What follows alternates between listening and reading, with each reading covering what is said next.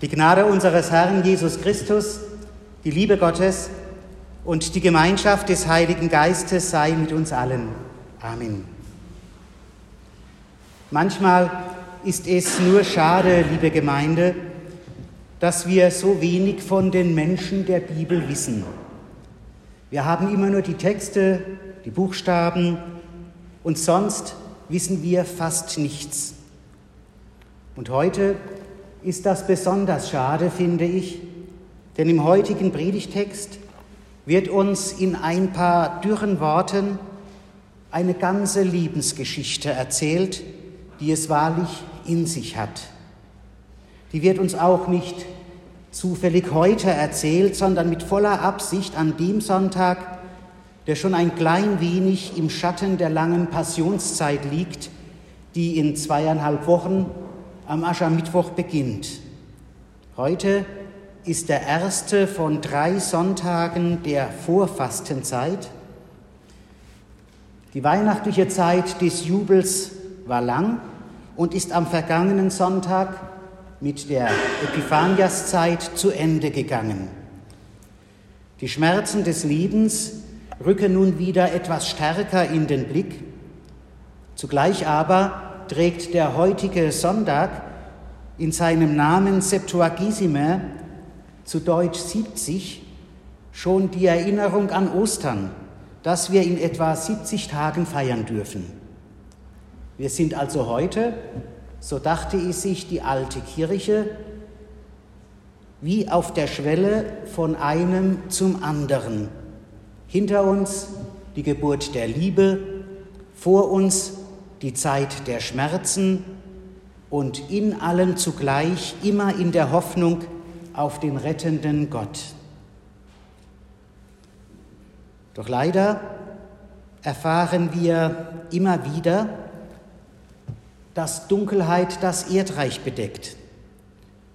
Der furchtbare Krieg in der Ukraine, der jetzt schon bald ein Jahr lang andauernd, andauert und ein Ende ist nicht in Sicht die Unterdrückung im Iran und die verzweifelten, aber leiser werdenden Proteste dagegen und die vielen Krisenherde in der Welt. Der Predigtext aus dem Matthäusevangelium, über den wir heute nachdenken, kann uns auf den ersten Blick wenig Lösungsmöglichkeiten im Blick auf das Leid der Welt anbieten. Im Gegenteil, er wird Fragen aufwerfen. Aber vielleicht entdecken wir dennoch etwas darin, das uns Festigkeit und Perspektive verleiht in oftmals so irren und wirren Zeiten.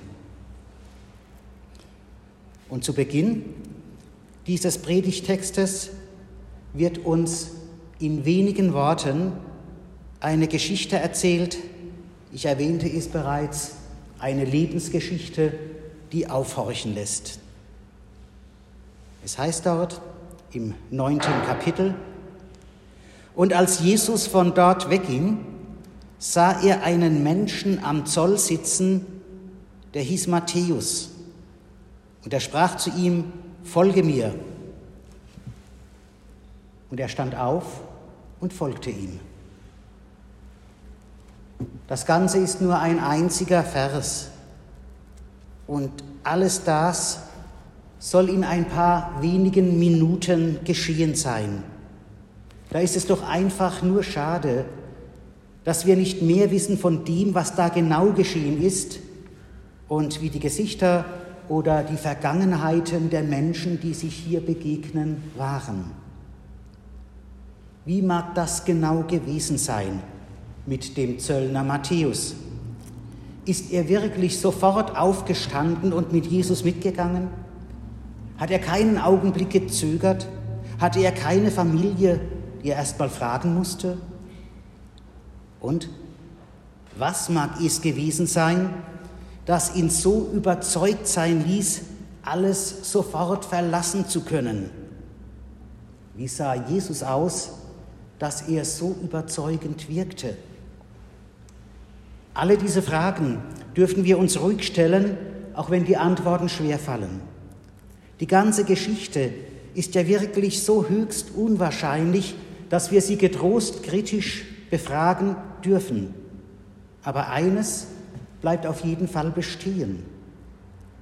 Der Zöllner, der Wucherer, fühlte sich zutiefst angesprochen. Hier meinte einmal jemand nicht den Dieb, den Geldeintreiber, der andere auspresst, sondern den Menschen. Das tut gut. Matthäus wusste genau, dass er und nur er gemeint war, er, der sonst meistens Verachtung erlebte. Und auch davon erzählt uns unser Predigtext in den weiteren Versen. Und es begab sich, als Jesus zu Tisch saß, da kamen viele Zöllner und Sünder und saßen zu Tisch mit Jesus und seinen Jüngern. Als das die Pharisäer sahen, sprachen sie zu seinen Jüngern, warum ist euer Meister mit den Zöllnern und Sündern? Als das Jesus hörte, sprach er, die Starken bedürfen des Arztes nicht, sondern die Kranken. Geht aber hin und lernt, was das heißt. Ich habe Wohlgefallen an Barmherzigkeit und nicht am Opfer. Ich bin gekommen, die Sünder zu rufen und nicht die Gerechten. Diese ganze Szene, liebe Gemeinde, ist nur schwer zu entschlüsseln. Wir wissen nicht mehr, was wirklich geschehen ist. Wir können nur ahnen. Der Zöllner war tief berührt davon, als ein Mensch angesprochen zu werden. Und selbst dann, wenn er sich ein paar Tage später gefragt haben sollte, was hast du denn da gemacht, einfach aufzustehen und mitzugehen, selbst dann verliert diese kleine Geschichte im Matthäusevangelium nichts von ihrem Wert. Jesus meint den Menschen, nicht den Betrüger. Jesus sucht den Menschen, nicht die Verhältnisse. Und Jesus ruft den Menschen, nicht seine Eigenschaften. Jesus spricht immer genauso, wie er sein ganzes Leben versteht. Er meint, sucht und ruft nach denen, die sich zu verlieren drohen in der Welt oder sie schon längst verloren haben. Jesus will den Zöllner, weil er in ihm viel mehr sieht als nur einen Zöllner. Jesus isst und sitzt zu Tisch mit Sündern, weil die für ihn immer viel mehr sind als nur Sünder. Und Jesus trinkt mit Huren, wie es an anderen Stellen im Neuen Testament aufgeschrieben ist, weil sie für ihn mehr sind als Huren. Jesus schimpft die Pharisäer und die Selbstgerechten, weil er auch in ihnen ein größeres Herz vermutet als nur ein selbstgefälliges. Jesus will, dass Menschen nach ihrer Bestimmung leben können, nämlich als Ebenbilder Gottes. Das ist die Bestimmung von uns. Und darum geht es bei dem, was in der Bibel und in der Kirche so oft und manchmal etwas zu laut Nachfolge genannt wird. Dass wir Menschen, wir von Gott und von Jesus geliebte Menschen nach unserer Bestimmung leben können, nämlich als Ebenbilder Gottes. Zuallererst und allem voran ich will das einmal richtig deutlich betonen. Sind wir nicht Pfarrerinnen oder Pfarrer, Kranke oder Gefangene, Alte oder Schwermütige, Künstler oder Direktoren, Arme oder Reiche, sondern Menschen. Ebenbilder Gottes, wie es in der Schöpfungsgeschichte heißt. Als Jesus geboren wird, soll die Schöpfung in Ordnung und zur Vollendung gebracht werden. Der Mensch soll den Platz bekommen oder wiederbekommen, der ihm gebührt. Der Kranke soll wieder ein Mensch sein können. Der Betrüger soll wieder ein Mensch werden können. Der Mächtige soll sich auch als Mensch fühlen dürfen. Der Selbstgerechte soll wieder ein Mensch werden dürfen. Und der Zöllner Matthäus dessen Menschsein sich in kleinen oder größeren Erpressungen erschöpfte, wird wieder neu erschaffen und in eine weite, wertvolle, kostbare Welt gerufen. Komm, steh auf und folge mir, du bist ein Mensch, ein Ebenbild Gottes, du bist mehr als nur ein Gauner. Solch ein Ruf, wo immer er einen Menschen trifft, lässt einen auch aufstehen und folgen. Sollen wir das nun auch aufstehen, folgen? Zumindest nicht im wörtlichen Sinne. Denn Jesus steht ja heute nicht leiblich vor uns und Zöllner oder andere Betrüger sind ja heute auch nicht hier, obwohl es gewiss ja auch heute solche Menschen gibt, deren Leben sich in Gaunereien oder Wehklagen erschöpft oder die vor lauter Schuldbewusstsein andere Menschen meiden. Wenn wir heute diese Worte aus dem Evangelium hören, Jesus ist gekommen, die Sünder zu rufen und nicht die Gerechten, dann geht es nicht zuerst um ein Aufstehen und ein Mitgehen, sondern wieder um eine ganz kostbare Erinnerung. Nämlich, wir sind Menschen, Ebenbilder des großen Gottes. Wir sind nicht zuerst evangelisch oder katholisch, reich oder arm, gesund oder krank, gerecht oder ungerecht, parteiisch in der einen oder anderen Richtung. Unsere erste und kostbarste Eigenschaft, unsere Bestimmung ist nicht das eigene Bild, das wir von uns und voneinander haben, sondern das Ebenbild Gottes, das wir sind. Und das heißt, unsere Fähigkeit zur Liebe. Wenn Jesus unsere Nachfolge erbittet und manchmal wohl sogar erfleht, dann bittet er uns, dass wir uns auf keinen Fall von unseren eigenen Bildern und Einbildungen leiten und verführen lassen, sondern immer wieder die Augen öffnen und erkennen, wir sind Menschen. Wir sind Menschen voller Sehnsucht, dass auch andere einfach Menschen in uns sehen mögen.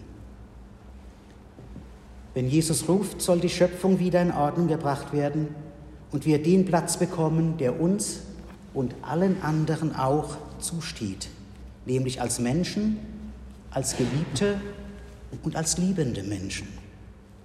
Wenn Gott die Liebe ist und wir Ebenbilder Gottes, dann ist unsere Bestimmung die Liebe. So erzählt es uns die Weihnachtsgeschichte und so lebt es Jesus auf den Straßen Israels und Palästinas.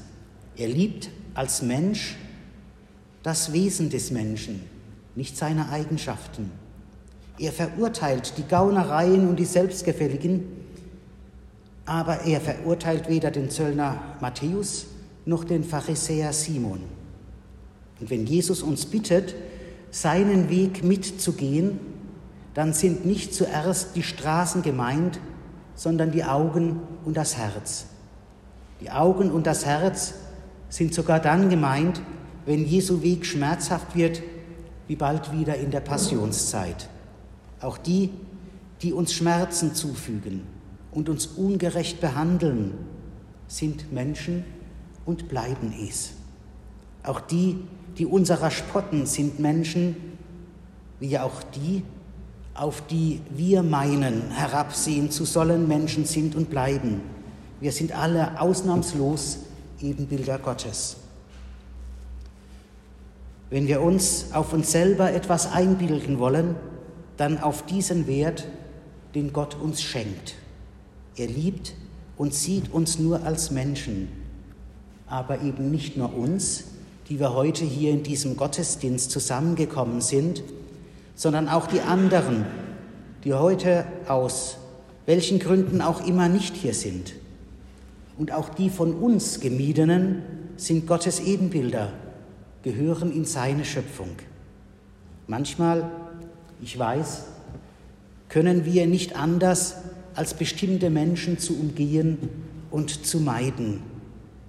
Aber Jesus kann auch nicht anders, als immer wieder den Willen Gottes leuchten zu lassen und auch in den allergeringsten Menschen Menschen zu sehen. Gott hat uns Jesus gesandt als einen, der ausgestattet ist mit der Kraft der Barmherzigkeit, der Abgründe überwindet, die Hölle auslöscht, das Leben gibt, Heil schafft. Und der blickt auch uns in diesen knappen Worten an, über die wir heute nachgedacht haben. Und so können sie Evangelium werden, frohe Botschaft für uns, Ermutigung, uns seiner Macht der Barmherzigkeit anzuvertrauen. Gerade auch da, wo wir uns so mühen und unterzugehen meinen, wo wir Mühe haben, selber Barmherzigkeit zu üben, vielleicht weil das Machtgerangel um uns herum so groß ist. Oder wo wir Mühe haben mit dem, was in uns selbst mächtig ist an Trägheit, an Zorn, an Verdrossenheit, an Verletzung, wo in uns selbst keine Barmherzigkeit aufkommen kann, weil wir uns klein fühlen und unsere Ohnmacht sich in Hartherzigkeit und Selbstgerechtigkeit auszahlt. Mag sein, in diesen knappen Worten des Evangeliums, die wir heute gehört haben, blickt er uns an, als strenger und als liebender, als der, der unmissverständlich gebietet und als der, der weitherzig einlädt, als Wanderer ohne Rast und als der, der mit Muße zu Tische sitzt, als der, der vorangeht und als der, der sich barmherzig niederbeugt. Wie auch immer er auf mich schauen mag, er begegnet mir barmherzig, wenn ich am Ende bin. Aber genauso erwartet er auch meine Barmherzigkeit anderen gegenüber, wenn ich stark bin. Halten wir fest, diese Berufungsgeschichte verhindert weder kranke Geister an der Macht noch geschichtsvergessene Tabubrüche. Aber sie kann stabilisieren. Sie kann helfen, dass ich nicht resigniere oder vorschnell urteile, sondern Wahrheit in Liebe und Barmherzigkeit suche. Und sollte es mit meiner eigenen Barmherzigkeit noch nicht allzu weit her sein, gibt es für mich einen Trost. Barmherzigkeit kann gelernt werden. Deswegen sagt Jesus zu Ihnen, zu mir, zu uns allen, folge mir nach. Es liegt an uns, ob wir darauf hören. Es wurden in den vergangenen Tagen viele Gedenktage in Deutschland begangen und in der vergangenen Woche wurde auch Alfred Delp, Sie wissen es, meinem Onkel gedacht, der am 2. Februar 1945 in Plötzensee ermordet wurde. Zur Nachfolge schrieb er aus seiner Gefängniszelle mit gefesselten Händen den Kirchen folgende Sätze ins Stammbuch. Der andere Sachverhalt meint die Rückkehr der Kirchen in die Diakonie, in den Dienst der Menschheit. Das heißt doch, dass sich Gesellen zum Menschen in allen seinen Situationen mit der Absicht, sie ihm meistern zu helfen. Damit meine ich das Nachgehen und Nachwandern auch in die äußersten Verlorenheiten und Verstiegenheiten des Menschen, um bei ihm zu sein, genau und gerade dann, wenn ihn Verlorenheit und Verstiegenheit umgeben.